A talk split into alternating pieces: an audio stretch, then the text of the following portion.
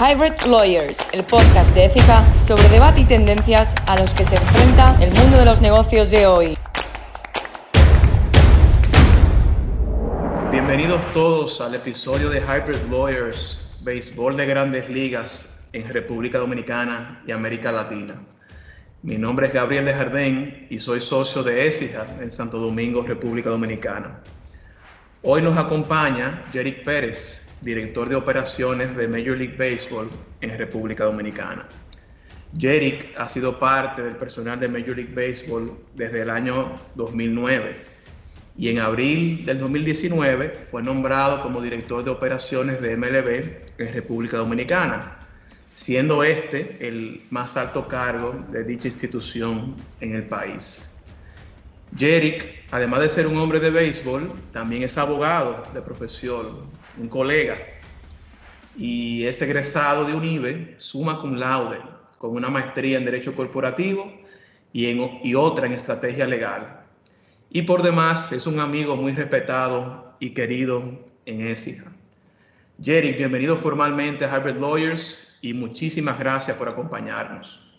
Muchas gracias, Gabriel. Me siento muy contento de tener la oportunidad de acompañarlos eh, en este podcast y, y, compartir con ustedes eh, de manera casual impresiones y comentarios sobre el béisbol de grandes ligas en la República Dominicana, eh, su impacto y cualquier otra eh, inquietud o tema que pueda surgir de interés. Excelente, muy, muy, agradecidos. Bueno, Jerry, entonces para conversar, para comenzar, perdón, nuestra conversación, me gustaría que nos contaras un poquito sobre las actividades que lleva a cabo la oficina del comisionado en, en Dominicana, ya que muchas personas yo creo que desconocen que existe una oficina de MLB en el país. Por supuesto. Eh, de hecho, te voy a contar un poco para, les voy a compartir lo que, para que aquel que quizás no está muy familiarizado con lo que es MLB eh, y eh, como consecuencia lo que es la oficina del comisionado, pero nosotros, y cuando digo nosotros me refiero a la Major League Baseball, eh, eh, somos una organización de béisbol profesional que estamos conformada por 30 equipos organizaciones y de manera conjunta, pues los equipos componen lo que se conoce como las grandes ligas. Entonces, Major League Baseball es el principal eh, organismo de béisbol profesional a nivel mundial. Y la República Dominicana viene a ser el único país fuera de los Estados Unidos donde están asentadas las academias de los 30 equipos. Y se encuentra también la oficina del comisionado de Major League Baseball o la oficina principal fuera de los Estados Unidos y la única de operaciones de béisbol. Entonces, ¿cuál es, ¿qué es la oficina del comisionado de MLB? La oficina del comisionado es el ente regulador de los equipos. Es más bien un híbrido, porque eh, ofrece servicios los equipos, pero también se encarga de regularlos. Eh, una de las características de las organizaciones deportivas, como, como tú sabes, es la, la, autorregulación y la misma pues se ejerce a través de nuestra oficina. Excelente, Jerick, excelente. Bueno, yo creo que no hay duda de que República Dominicana eh, es muy conocida en el mundo por, por sus peloteros. Y, y, si tú me preguntas a mí, nuestros peloteros son los embajadores más populares de nuestro país eh, de las últimas décadas. Eh, habiendo dicho eso, creo que hay muchas personas tal vez que desconocen que detrás de cada una de esas estrellas hay muchísimas personas, o sea, toda una industria que año tras año genera un gran aporte económico y social a nuestro país y a la región. Jerry, ¿qué, tú nos podrías comentar sobre el impacto económico que tienen todas esas actividades de la oficina del comisionado y de, los equipos de grandes ligas eh, en América Latina y muy especialmente en República Dominicana? Bueno, eh, antes de, entrar directamente en la parte de, del impacto económico y, para contextualizar, debo de señalar de que la República Dominicana se ha convertido en el centro de operaciones internacionales eh, del béisbol de grandes ligas. Eh, es la, sin lugar a dudas, la meca del béisbol a nivel internacionales. esto es así porque jugadores que firman en otros países como Venezuela, Colombia, Panamá, Nicaragua, entre otros, vienen a la República Dominicana, eh, donde reciben eh, entrenamiento y, formación. Entonces, por eso decimos que, la República Dominicana es la meca del béisbol a nivel internacional. Eh, de hecho, la, República Dominicana es la principal exportadora de talento hacia las grandes ligas. Cada año firman con un equipo de Major League Baseball como jugadores de béisbol profesional, más de 500 eh, dominicanos por primera vez, solamente los de República Dominicana. Entonces, eh, obviamente esto da una idea o permite dimensionar eh, por qué el impacto económico, que, era tu, tu, pregunta, es tan importante en la República Dominicana. Y, y básicamente, nosotros hicimos un estudio en el año 2013 para poder, para tener esa información.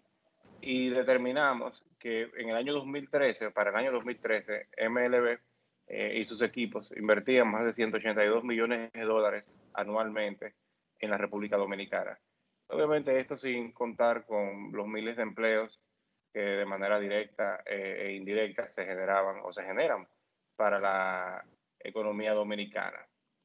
Obviamente esto ha se ha incrementado y, nosotros hicimos otro estudio, lo actualizamos en el año 2019 y determinamos que dicho impacto superaba los, 100, los 360 eh, millones de dólares, rondaba entre los 360 y 370 millones de dólares, o sea que prácticamente eh, desde el año 2013 al año 2019 se había duplicado la, inversión de los equipos en la República Dominicana. Y esto responde a diferentes eh, razones. Una de ellas es que luego de República Dominicana, quien más jugadores produce eh, para hacia, el béisbol de grandes ligas es Venezuela. Y en Venezuela eh, tenían los equipos operaciones eh, importantes. En un momento más de 20 equipos llegaron a tener academias en Venezuela. Eh, naturalmente, fruto de la situación eh, social, política y económica de dicho país, los equipos fueron cerrando sus operaciones y se vieron en la necesidad de aumentar o adaptar las operaciones que tenían en la República Dominicana para que pudieran albergar esos jugadores que eran firmados en Venezuela y que eran firmados en países eh, cercanos a Venezuela, que iban a Venezuela a recibir entrenamiento y formación. Entonces, eh, desde el año 2013 a, la fecha, de los 30 equipos que, que desde ese entonces tienen academias en la República Dominicana, más de la mitad se han visto en la necesidad, ya sea de construir nuevas academias o de realizar ampliaciones a las mismas, lo cual evidentemente se refleja eh, en el impacto eh, económico eh, en, el país. La última academia que fue inaugurada fue la de los Texas Rangers y la inversión realizada para la construcción de la misma superó los 10 millones de dólares. Actualmente hay otros equipos que, se encuentran en proceso de, de construir nuevas academias y esto es uno de los motivos por los cuales eh, ese impacto económico eh, se ha duplicado y como mencionaba, para el año 2009 eh, superaba los 360 millones de dólares anualmente. Muy interesante, muy interesante. o sea que sin duda la industria tiene un impacto significativo en, en, nuestro país, ¿no? un impacto bastante concreto. Eh, y además, eh, de la parte económica, en el aspecto social, ¿cómo, cómo se relacionan ustedes, la oficina del comisionado, eh, los demás equipos de grandes ligas, eh, además, digamos, de las actividades propias de la industria, de la práctica del béisbol y demás? ¿Qué otras iniciativas ustedes impulsan en Dominicana y en la región? Sí, la verdad que eh, los equipos tienen un impacto directo eh, en las comunidades donde se encuentran. Como, como yo mencionaba, eh, tú conoces, eh, los 30 equipos se encuentran en, República Dominicana. Y la formación de los jugadores no se limita dentro del terreno, sino fuera del terreno. Nosotros estamos conscientes de que la gran mayoría de los jugadores no llegan al nivel más alto, que es el nivel de grandes ligas, sino que se van quedando en el sistema de ligas que es un sistema escalonado. Y evidentemente deben de continuar su vida post jugadores profesionales como, como ex jugadores profesionales e insertarse al, plano eh, laboral. Entonces, es por eso que estos jugadores, eh, nosotros nos preocupamos por su formación también fuera del terreno. Y en ese sentido, eh, los equipos y, nuestra oficina tenemos una serie de programas que, que van orientados precisamente eh, a eso. Eh, lo primero es que en las academias los jugadores reciben acceso a educación formal. Eh, cada año cientos de jugadores terminan sus estudios de bachillerato en nuestras academias.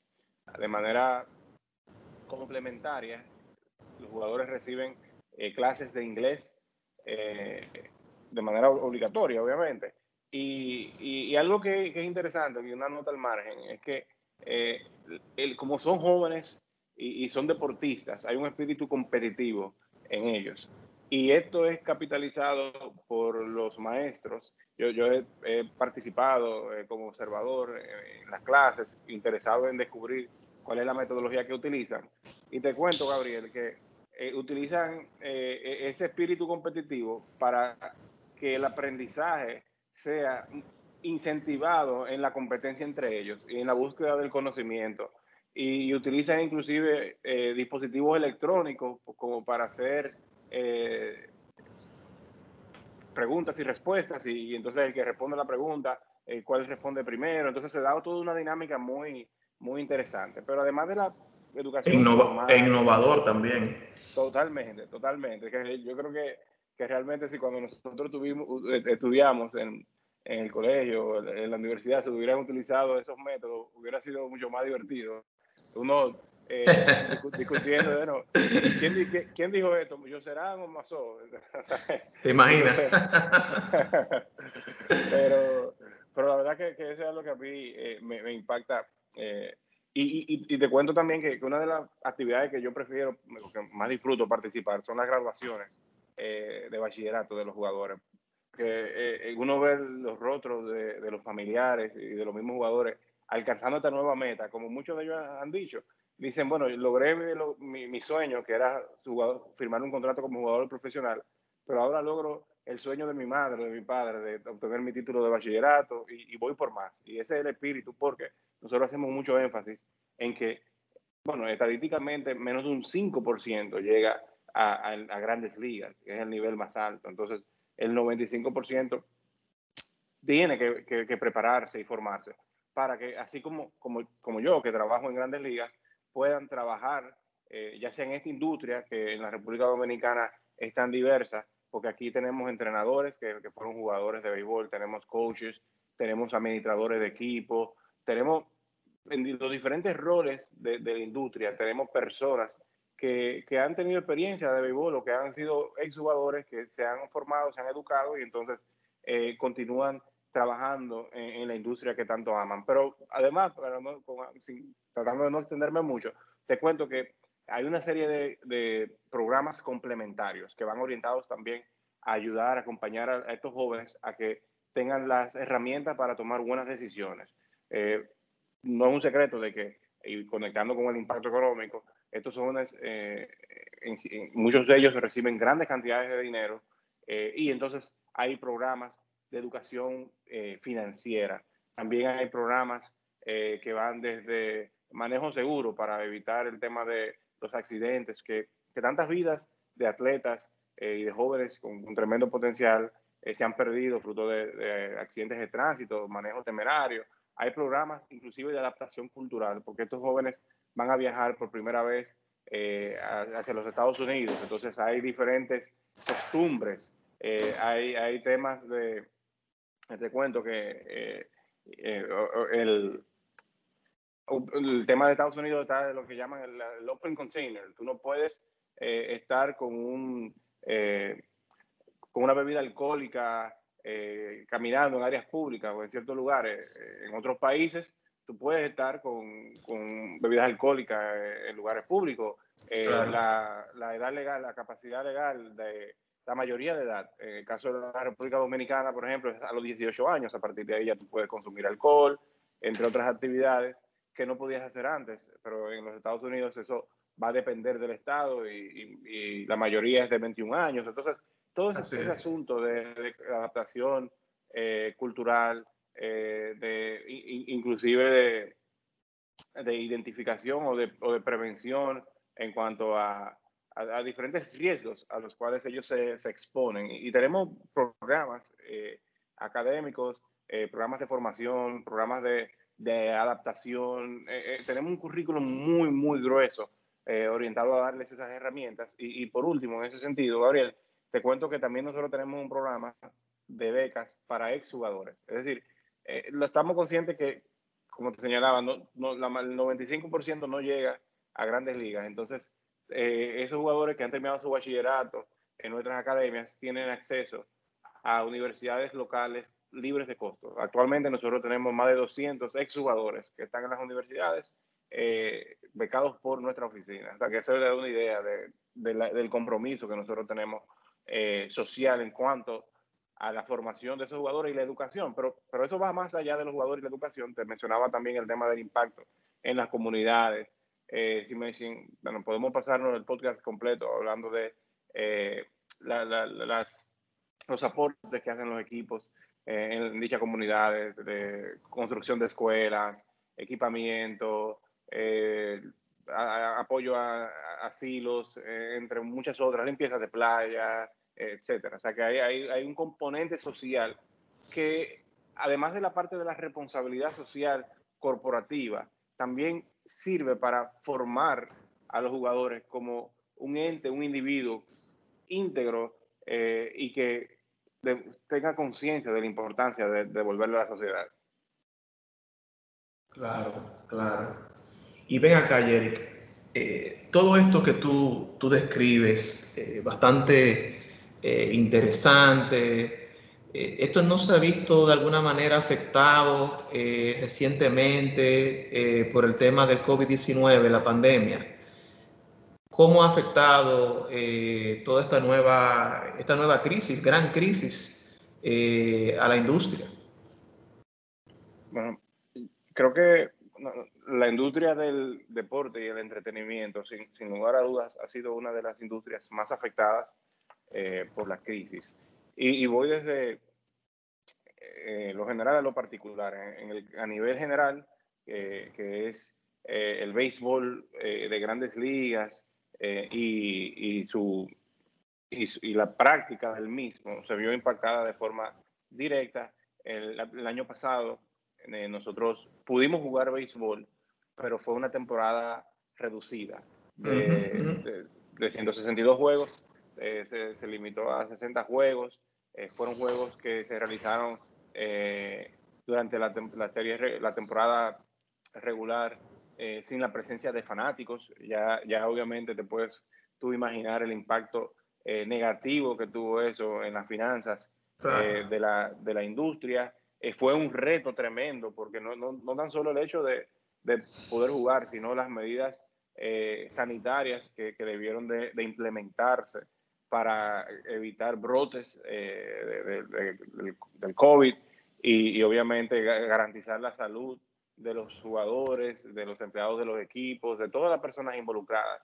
Eh, nosotros tuvimos eh, como industria una pérdida billonaria, billonaria en dólares y, y, la verdad que, que fue un, año de muchos retos y, tengo que reconocer la verdad el gran esfuerzo que hizo eh, la oficina del comisionado de Major League Baseball y, en especial pues el equipo que estuvo trabajando eh, la preparación y logística para el tema sanitario. Fue, fue un esfuerzo titánico en, momentos de mucha incertidumbre para por, por, lo menos celebrar esa temporada que fue una temporada más corta. En el caso de, de la República Dominicana, pues naturalmente eso obligó a que eh, tuviéramos que posponer el inicio del periodo de firma.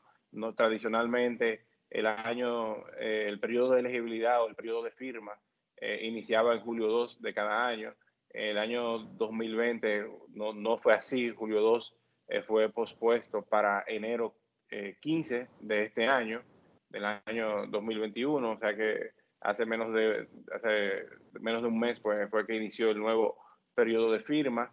Eh, también, evidentemente, no pudimos celebrar eh, eh, la acostumbrada liga de verano, Dominican Summer League, que es el evento más importante que se, que se lleva a cabo en la República Dominicana entre los equipos de, de grandes ligas.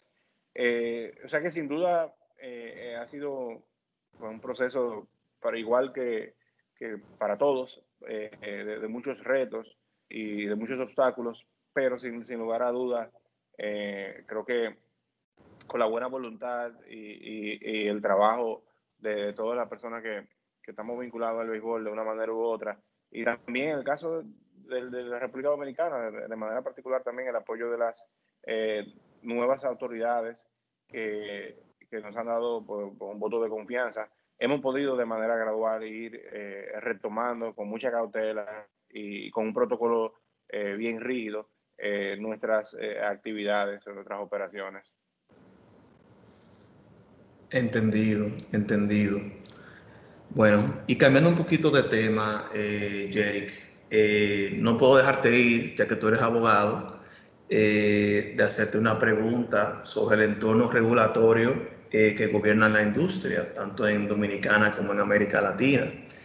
Y me pregunto de si tú entiendes que hay algo que se debería estar pensando, trabajando o proponiendo para que esta industria, eh, bueno, bastante ya afectada por la pandemia, continúe creciendo y se continúe incentivando. Sí, siempre eh, el, el, crecimiento de esta industria, eh, te cuento un poco como a modo anecdótico de, de, cómo ha ido evolucionando, no, no fue un desarrollo donde en un salón de conferencias eh, se sentaron los 30 equipos y dijeron, bueno, vamos a invertir todos en la República Dominicana y esto van a ser los planes y, y, los pasos que iremos tomando de manera eh, gradual, sino que fue un desarrollo que se fue dando de manera espontánea. Eh, Surge en los años 80 eh, con, entre a mediados de los 80, 85-86, eh, los Dodgers de Los Ángeles deciden abrir una academia en República Dominicana. Es el primer equipo que lo hace. Y, y bueno, fue un modelo exitoso. Por ahí pasaron eh, peloteros de gran renombre, dominicanos y, extranjeros, por ejemplo, Mike Piazza, Ramón Martínez, Pedro Martínez, entre muchos otros, Raúl Mondesí. Y, y fue un modelo que llamó la atención de otros equipos. Evidentemente los equipos están siempre compitiendo uno con otro. Y ya en la década de los 90, dos equipos decidieron explorar algo similar.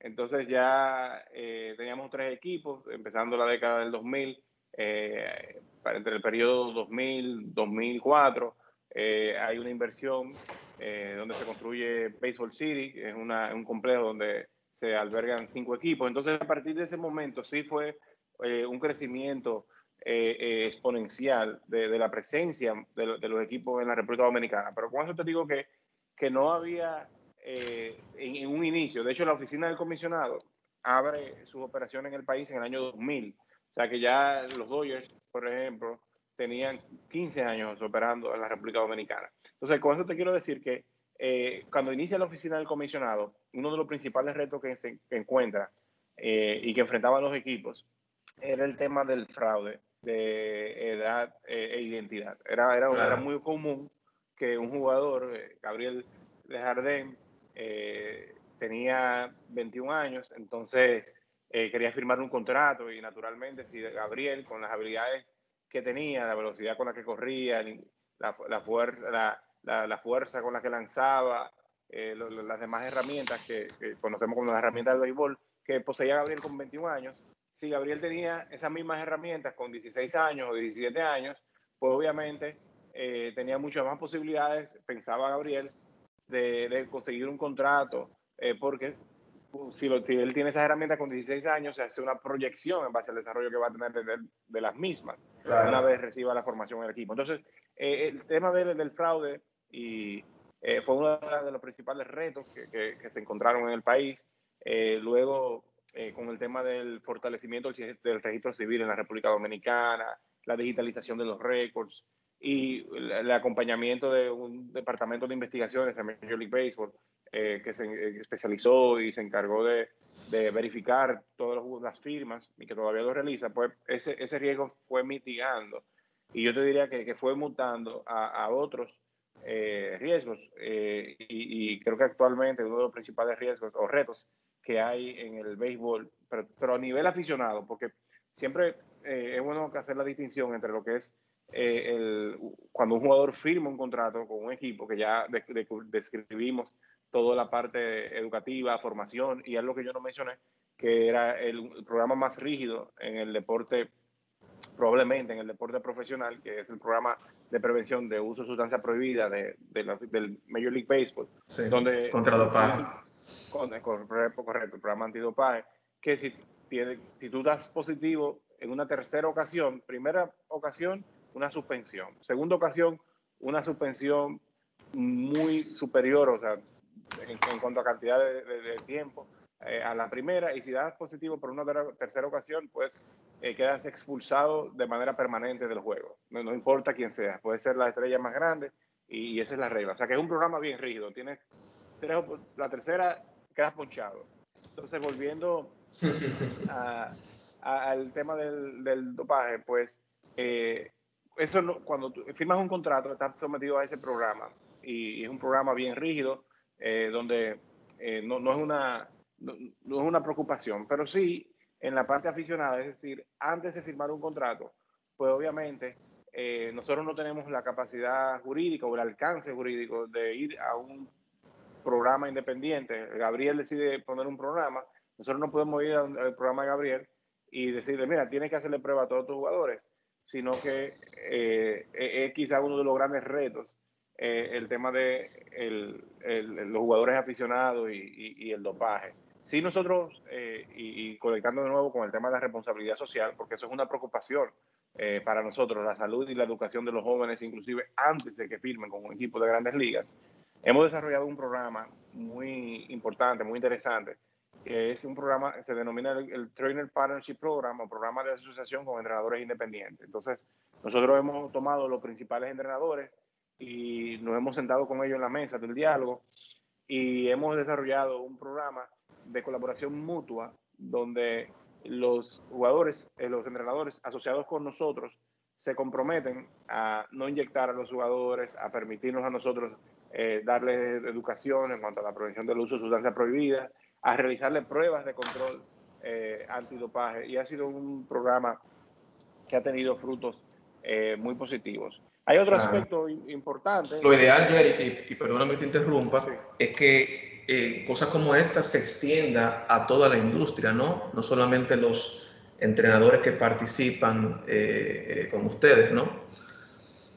Sí, correcto. Y no tan solo al, al béisbol, sino al, al deporte en sentido general para evitar el, el, dopaje que tanto daño hace. Porque viola eh, uno de los principios fundamentales del deporte, que es el, fair play, el, juego justo, ya que le genera una ventaja competitiva. Entonces, no, no, competimos igual en igualdad de condiciones. Eh, pero hay, hay otros eh, aspectos que, que, ahora, bueno, como tú sabes, en la República Dominicana se está discutiendo una, la reforma a la, a la Ley General de Deportes y, creo que en dicha reforma pues hay oportunidad de, establecer aspectos importantes que, que continúen que, que, fortaleciendo la, la inversión eh, de los equipos, creando un marco legal que, que sea de beneficio para los jugadores y para las organizaciones, que al final somos todos parte de esta eh, industria. Claro, claro. Y ojalá que de alguna manera se, se aborde el tema del dopaje, ¿no? Eh, para eliminar ese mal ya eh, de raíz. Así es, así es. Creo, creo que, eh, creo que está contemplado como, como, uno de los temas que, que se tratan dentro de la ley. Sé que hubo mucho interés de los diferentes actores de que eso, ese aspecto pues se incluyera y que se establecieran mayores controles, porque la ley habla eh, del dopaje. Creo que eh, sería eh, trabajar, ¿verdad?, cuáles serían las instituciones responsables y, demás aspectos y, sanciones que, que, establecerían en la misma. Pero creo que hay un espíritu positivo en cuanto a eso. Excelente, excelente. Bueno, Jerick, quiero agradecerte por este rato y compartir con nosotros eh, estas reflexiones. Eh, te reitero la invitación a volver cuando tú quieras a, a este podcast. Eh, y nada, te deseo, hoy es viernes, te deseo un buen fin de semana y te mando un fuerte abrazo. Gracias, Gabriel. La verdad que me siento muy contento de poder conversar contigo y compartir con ustedes eh, este tema tan, tan interesante, eh, la verdad es que sí ha sido eh, una firma que ha representado con mucha eficiencia, con, con, calidad los intereses de, muchos de los equipos de, Major League Baseball. Y, y tú, como socio de la firma, pues evidentemente ha sido un aliado estratégico en, en realizar, en, defender los intereses del, del, béisbol en sentido general. Y, yo me siento muy agradecido de la invitación y aprovecho de nuevo para eh, reiterarte mi agradecimiento, eh, no tan solo por la invitación, sino también por el gran trabajo que tú eh, y la firma y, y, las contribuciones que han hecho para el fortalecimiento del, del béisbol en la República Dominicana. Así que gracias a ti y quedo abierto para volver a encontrarnos una próxima ocasión. Muchísimas gracias. Hybrid Lawyers, el podcast de ética sobre debate y tendencias a los que se enfrenta el mundo de los negocios de hoy.